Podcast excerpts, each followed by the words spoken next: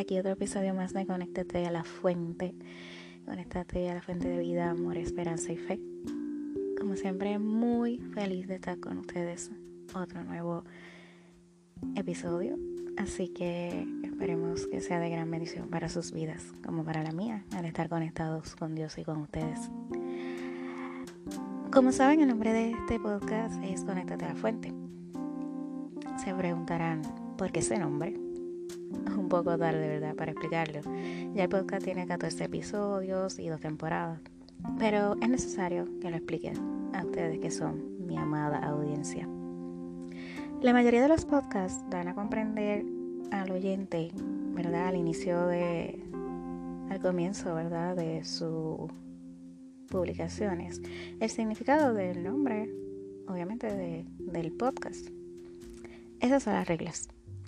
Pero este podcast no está diseñado con anticipación, sino es espontáneo. Directo del corazón de Dios al mío y luego al de ustedes. No es calculado, es inspirado.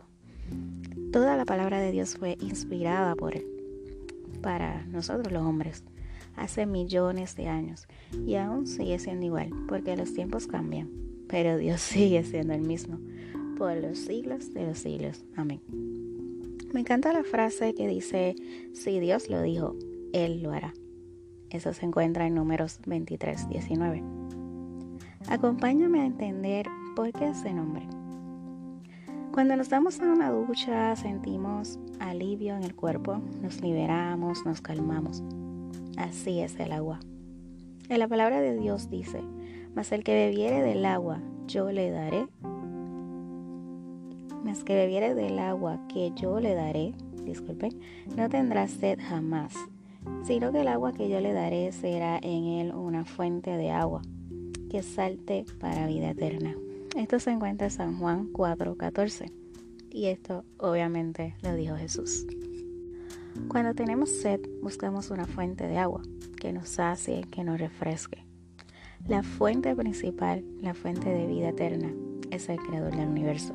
Dios, nuestro Abba Padre. Las plantas necesitan agua, los animales necesitan agua, nosotros los seres humanos necesitamos agua.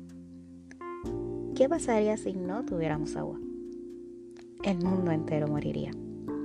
El pecado viene a ser eso que debemos remover para lograr calmar nuestra sed. Es interesante, ¿saben? Una misma fuente no puede dar dos aguas, o la da dulce o la da amarga. Esto se encuentra en Santiago 3:11. ¿Cuál agua prefieres en tu vida? El agua es la fuente de vida, pero a la vez puede ser muy devastadora. En la Biblia dice que Noé entró en el arca para protegerse del diluvio, porque así Dios le ordenó. Dios quería salvarlo. Así, aunque a veces veamos la tempestad y el mar se levante, Dios quiere rescatarte. Jesús calmó las aguas en el medio de la tempestad. Eso se encuentra en Mateo 8, 23 al 27.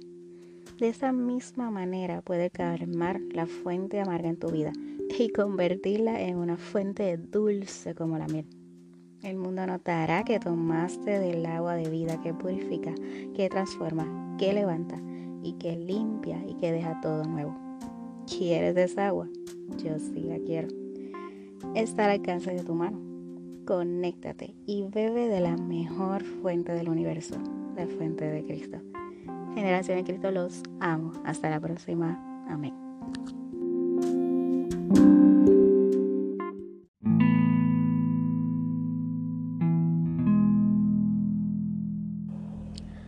Hola, hola, bendiciones. Aquí otro episodio más de Conéctate a la fuente, conéctate con Dios, conéctate con la fuente de amor, esperanza y fe.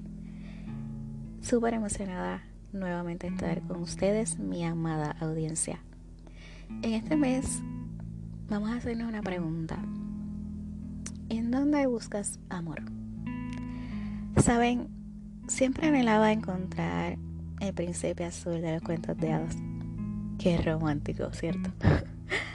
Pero con el tiempo entendí que tenía mi príncipe de paz conmigo todo el tiempo. Solo que colocaba mi mirada en cosas vanas y no en lo eterno.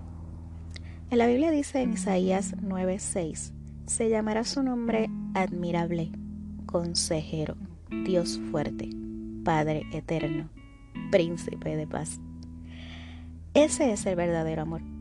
Reconocer que Dios nos amó primero, antes que naciéramos. Él te conocía.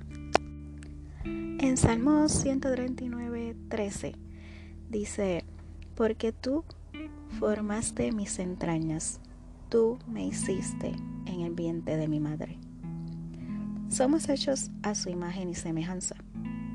Génesis 1.27.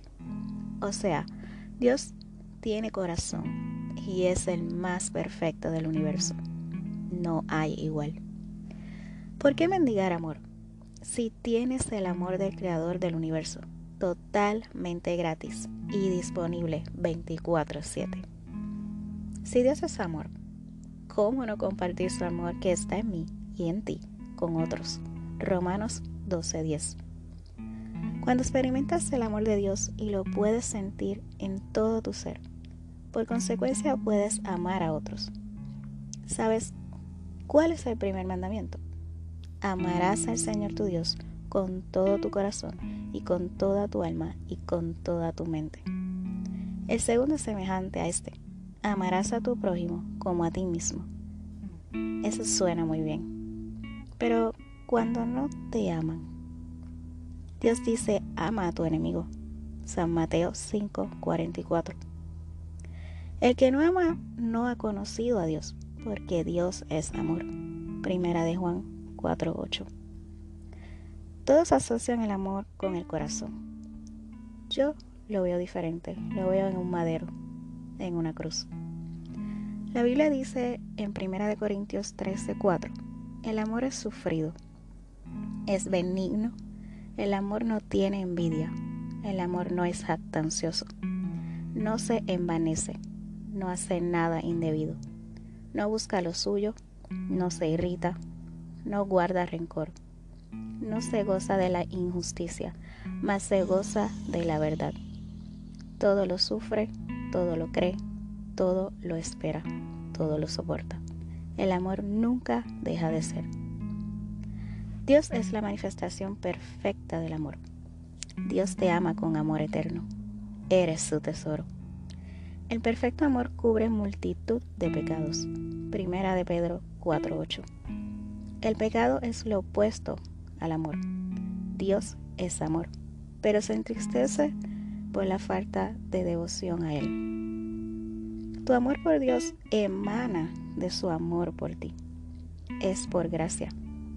Nada nos separará de su amor. Romanos 8:39. La palabra de Dios, la Biblia, es el libro que más habla del amor. Solo que pocos comprenden un amor tan perfecto. Desde Génesis hasta Apocalipsis, el mensaje es simple, te amo. Con tus imperfecciones, con tus caídas, tus miedos, tu dolor, tu pecado. Dios nos ama. Es nuestro amado, mi príncipe de paz. Qué hermoso. Entrega tu corazón al que te amó primero, antes que nadie. Te amarás a ti, amarás a otros y alcanzarás el verdadero amor, como dice una canción. Yo tengo un nuevo amor. El amor no hace mal al prójimo, así que el cumplimiento de la ley es el amor. Romanos 13:10. Ama, cree y guarda tu corazón porque de él mana la vida. Proverbios 4:23. Conéctate al amor más perfecto del universo. Conéctate a la fuente de amor eterno. Generación en Cristo. Los amo. Amén.